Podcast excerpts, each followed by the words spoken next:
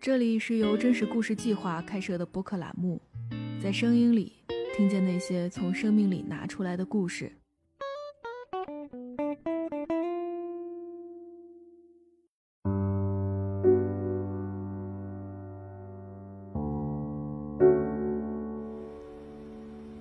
生了病之后，真的非常的后悔。我后悔我为什么要这么对我妈妈？你怎你怎么跟正常人一点都不一样？我当他说这句话去伤害他。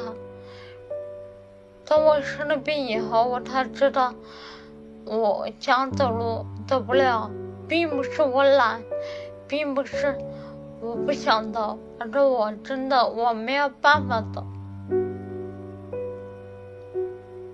开头这段声音可能听上去有点模糊，它来自今天的讲述者谢维宁。去年七月，谢维宁确诊了小脑萎缩，这是一种不可治疗的绝症。医生告诉他还有十年时间，这只是一个大概的数字。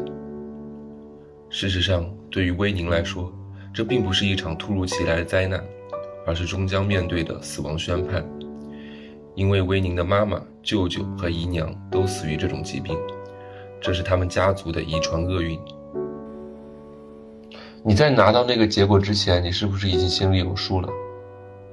就是等着医生给我判一个死刑。医生当时拿着我的病历单看了很久，问了我的家庭收入，问了我还有什么亲人。我就跟他说了以后，医生说不需要买药了，买药的钱还不如用来吃好点、喝好点。他让我这两年好好对自己。病情的发展速度有些超乎想象。二零二零年出现症状到现在，威宁先是吐字不清，接着是手拿不动笔。去年年底得了新冠之后，威宁已经无法一个人上下楼和出远门了。这些症状，威宁发病前就十分清楚，因为他曾亲眼看着妈妈和其他亲人因为相同的症状走到生命的尽头。对于威宁来说，曾经回忆里的妈妈经历的一切，仿佛是一个预言。如今，这预言在威宁身上应验了。只不过年幼不懂事的他，还不能看透这预言的真正含义。直到自己发病后，威宁才明白，曾经那么爱美、那么体面的妈妈，遭受了怎样的孤独和痛苦。疾病夺走的，不仅仅是健康的身体，还有活着的尊严。这份关于妈妈的回忆，如今也成了威宁最大的遗憾和愧疚。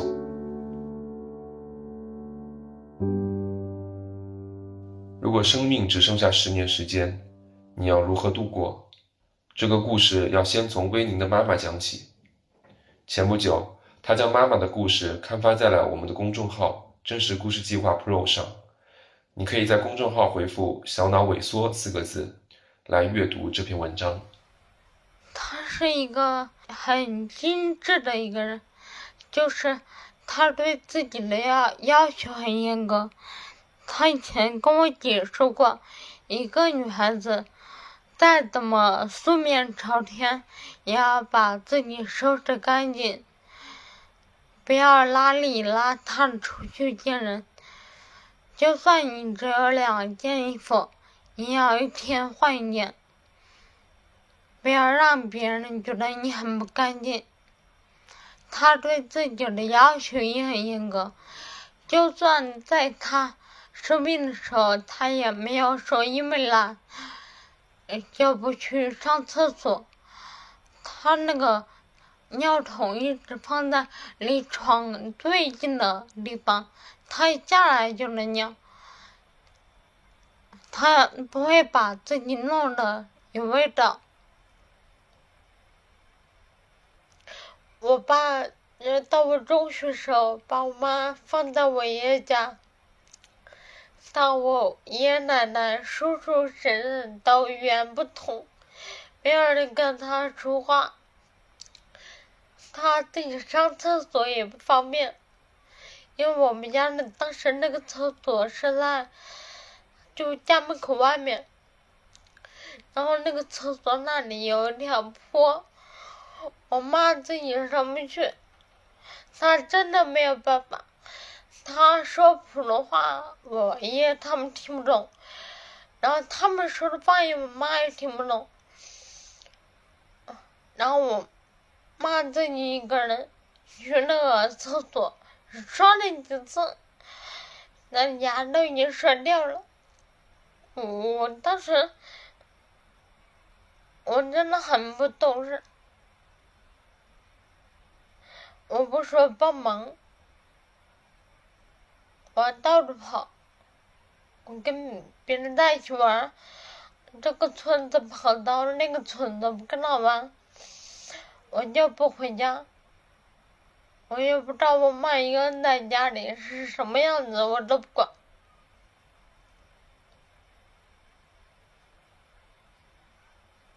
他那个时候身体已经不好了，但是他肯定要陪着我。给我洗衣服，给我买衣服。到了后期，我妈其实她已经不能吃饭了，她要外婆喂她吃一些流食，然后她身上插着尿袋就已经无法自己行动。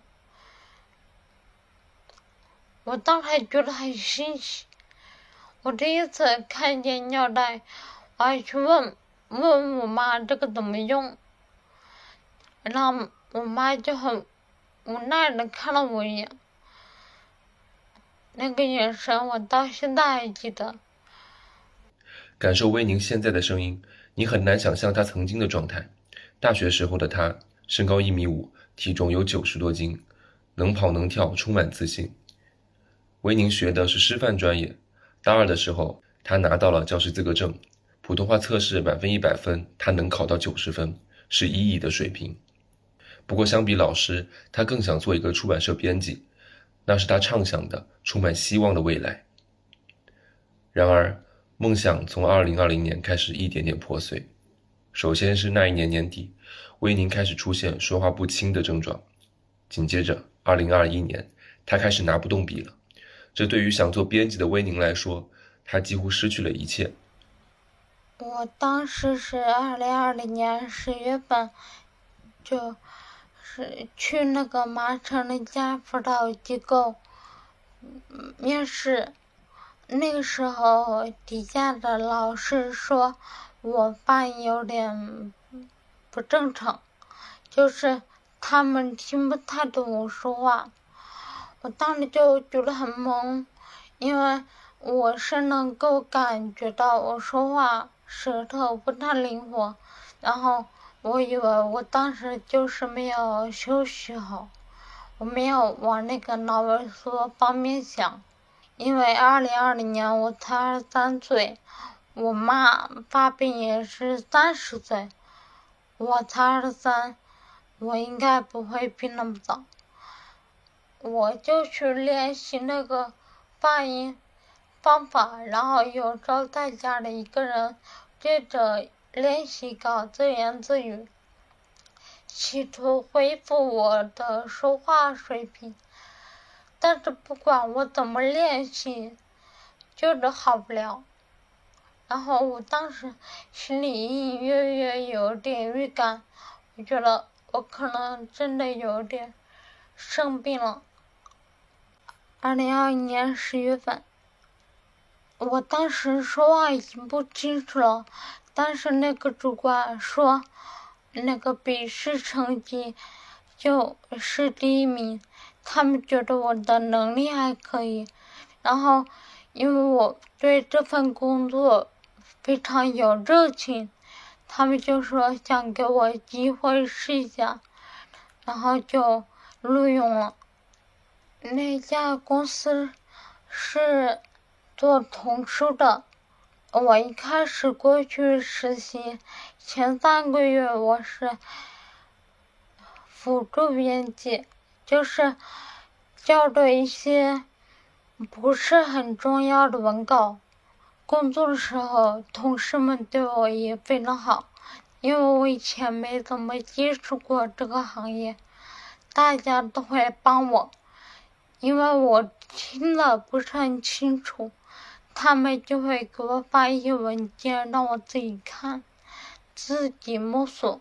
然后接下来就是手提不起笔了，拿不动笔，非常的崩溃。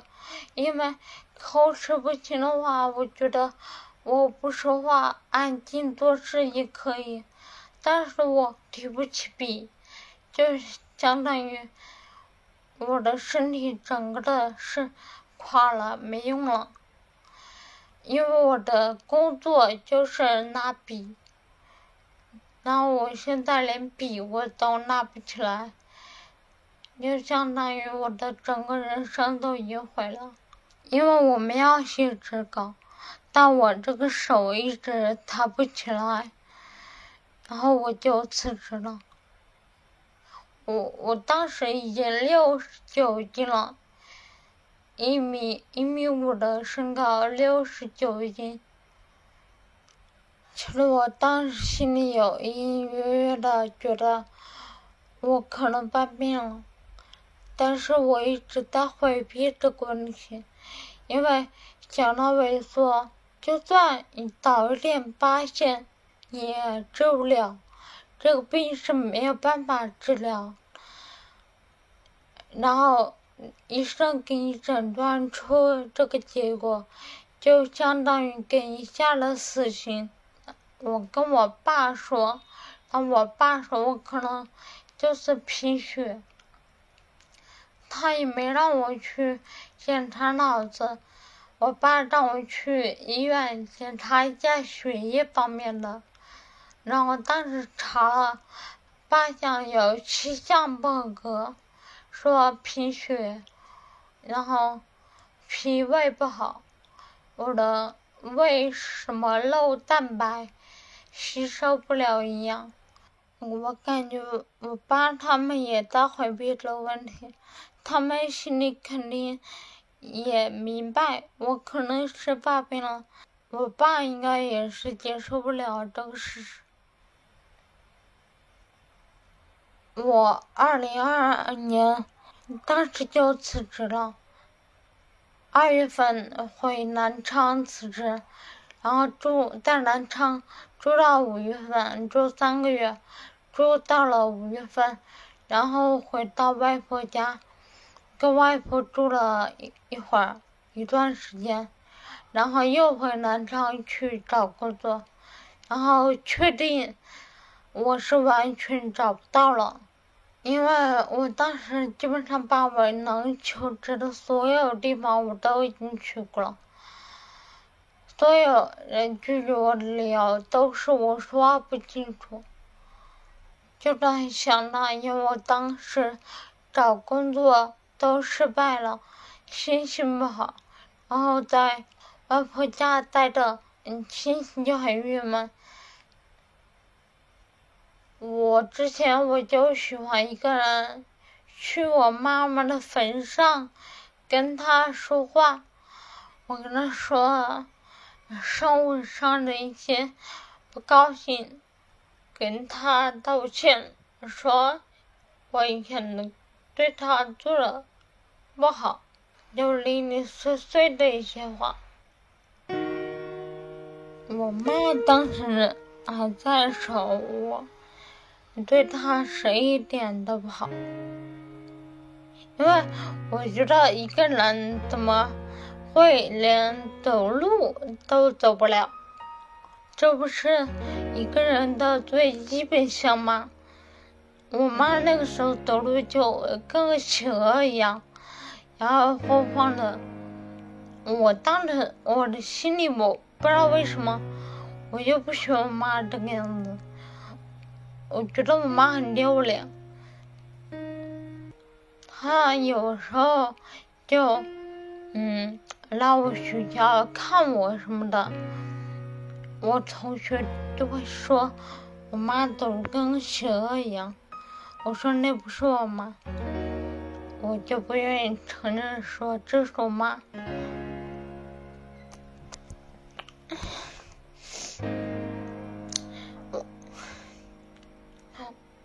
真的特别坏，尤其是在我生病以后，我隔三差五想到妈妈，我都特别难受。我想跟她说一句对不起。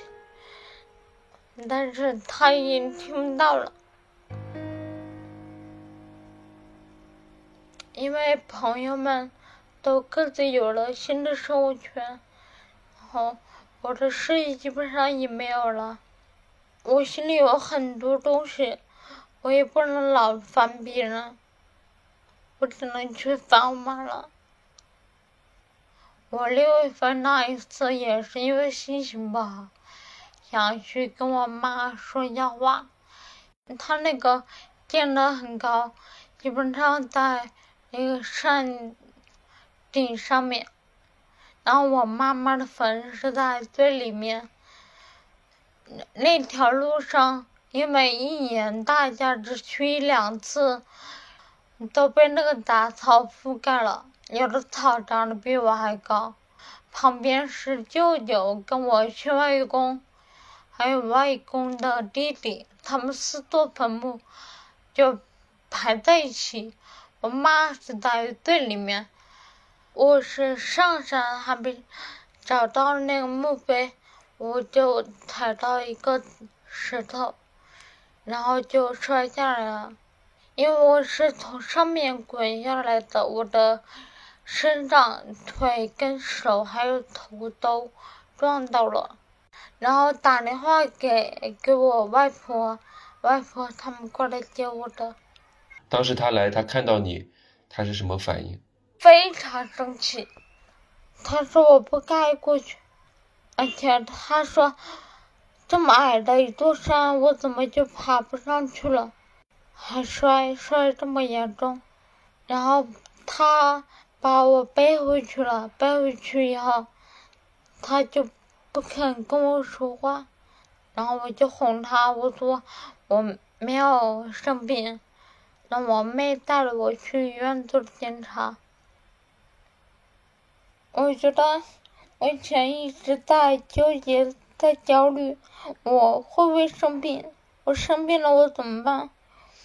我不想死，我想活着，但是经历了一年的时间。我看开了很多事情，然后医生这么说，我就觉得，我我应该好好的珍惜我余下的时光。这个病是治不了了，我家里没有条件给我治这个病，我也没有必要拖累家里人，我反而觉得很坦然。因为我可以不用再纠结我以后该怎么走了。我就在群里跟他们发，我说把那个病历单发给他们，说我得了脑萎缩。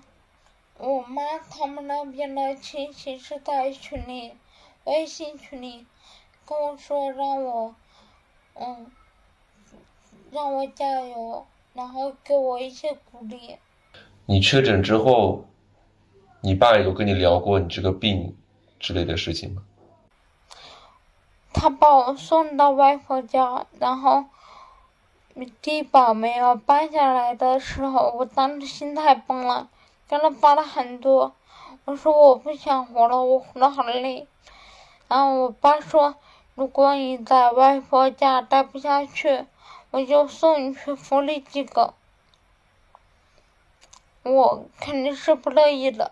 我我说我不需要。你会恨你爸爸吗？我，我对他有些怨言，恨，恨不起来。我我觉得这不是一个成年人的处事的问题吧。就算一开始不知道怎么面对，但是事实已经发生了，那我已经病了，自己的亲女儿已经病了，然后一个五十多岁的人还要去回避这个问题吗？逃避不是一个办法。我以前不懂事，所以我一直在逃避。但是后面我也接受了现实。为什么他都已经五六十岁这么大的年纪，还要去逃避呢？二零二二年十二月份，我新冠那一次，我当时是。高烧两天，我去年刚确诊的时候，我自己可以走路，我不用扶东西也可以走。但是去年得了新冠好了以后，我走路就不行了，我就现在走远门必须要有东西扶着我，必须要有人扶着，不然的话我走不了，我下楼梯我下不了。然后那个时候我靠。写一些东西赚稿费，很低，但是勉强能养活自己。用那个手机打字，我还可以，是捏不动笔了。生活的另一个转折点发生在这里，一场感冒让威宁脆弱的身体受到了更大的打击。他还想一个人在南昌生活，靠兼职养活自己，但是爸爸无法接受，执意要把她送到外婆家。生活压得他们喘不过气来。威宁曾尝试申请低保，但因为户口和爸爸在一起，不符合家庭年收入低于两万元的标准，没有申请下来。爸爸也没有给外婆额外的钱。孤零零的外婆已经有些接受不了了。她既没有钱，更没有多余的心力再送走自己的外孙女了。有年二月份，我爸爸送外婆家，真的好冤枉。因为以前在南昌，不管是求职被拒绝，我起码也可以做网上的兼职来养活自己。就我想喝什么，想吃什么，想去哪里，我自己有权利可以决定。但是在外婆家，外婆经常把我锁家里，她不让我出门，怕我做傻事。我就天天一个人拿着手机，没有人跟我说话。我当时也没想着要写东西。我妈的影像又在我那个房间，我就一直看着我妈的影像哭。我当时真的非常想跳楼。那我在他那里住的时候，外婆就。完完全全的把我当一个病人，像照顾我妈一样照顾。其实我还可以自己洗脸刷牙，但是在外婆那里，她就因为我住在二楼嘛，然后外婆就会去很早把那个刷牙的杯子和洗脸的盆端到我房里给我洗脸刷牙。我说。你不需要这样子，但是外婆她就不听我的，我感觉外婆她心态也有点崩溃了。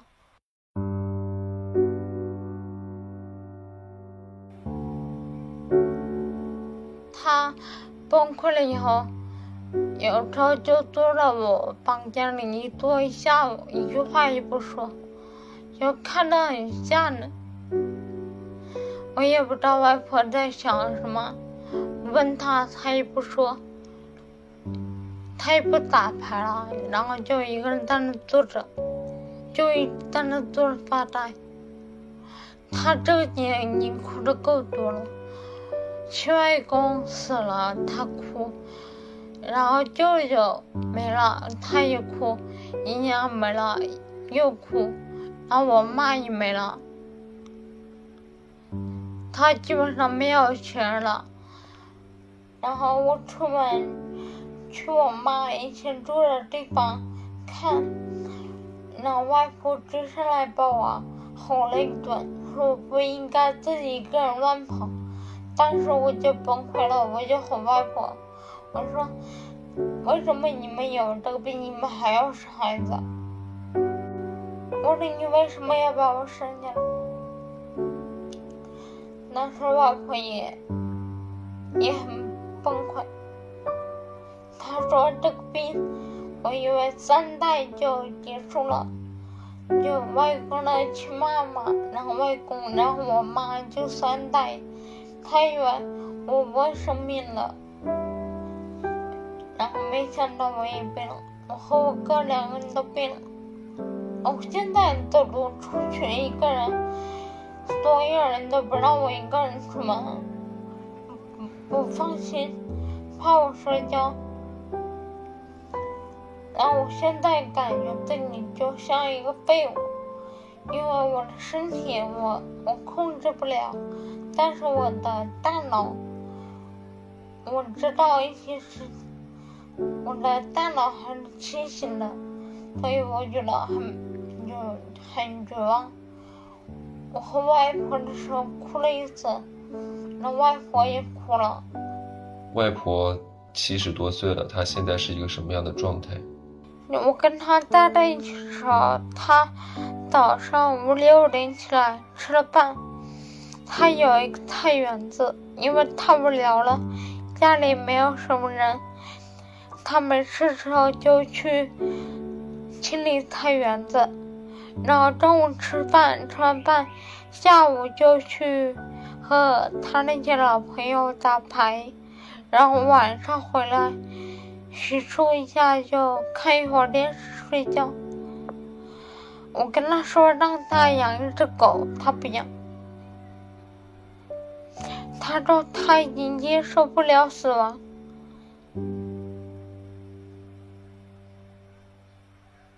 我现在只有一个愿望，我想他们让我开直播，我想多赚一点钱，不过不是给我自己用。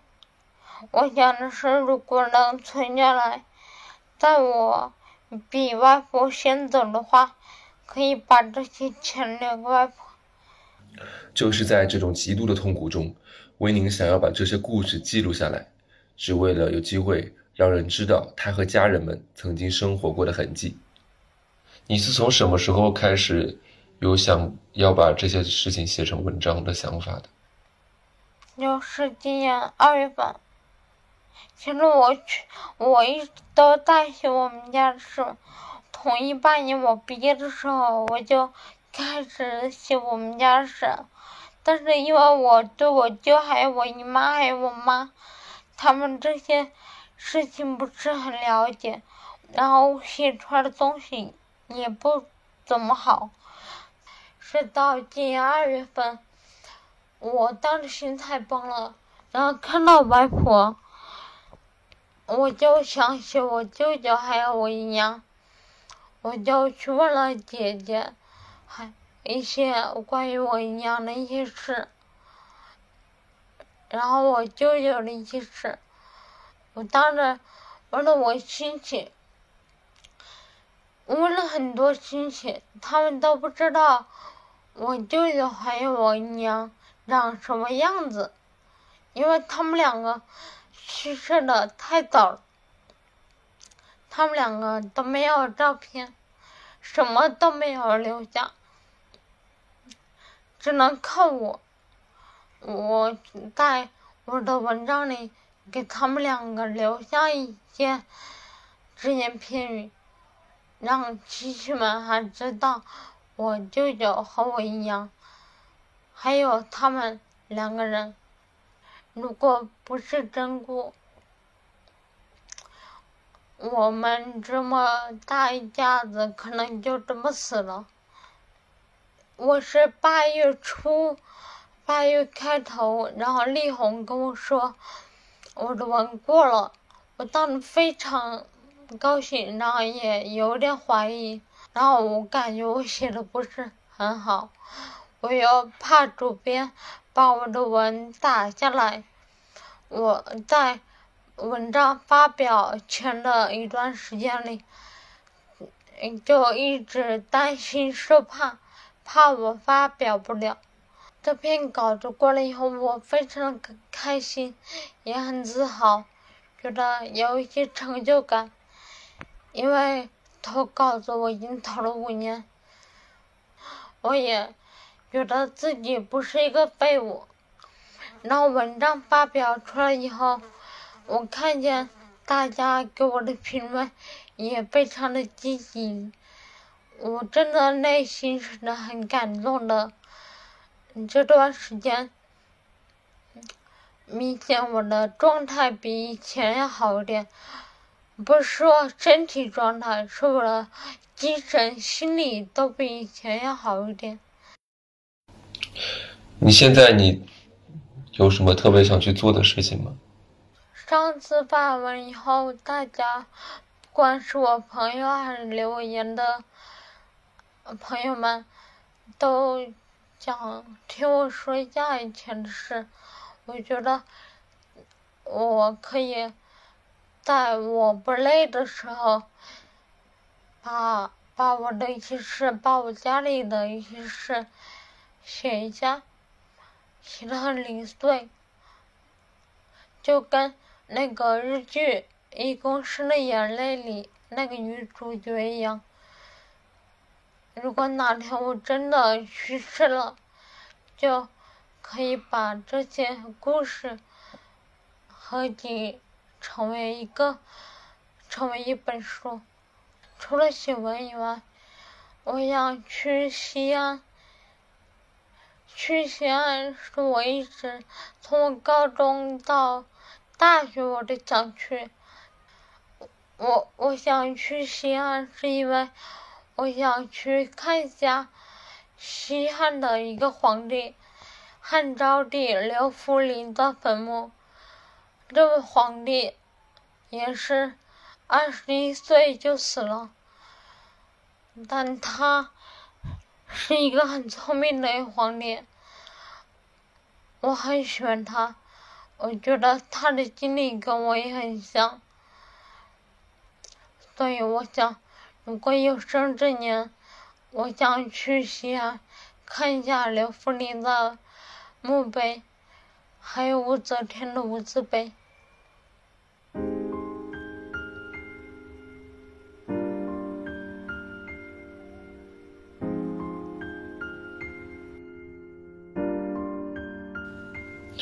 你最遗憾的事情是什么？是我离开他，然后去爷爷家过年。那是我最后一次看见我妈，然后他他抱我的时候跟我说：“祝我一切都好。”这是他对我说最后一句话。我从来没有跟他说外语。如果时间可以重来的话。我会尽我所能的对你好，我会跟你说晚安。你现在还会感到害怕吗？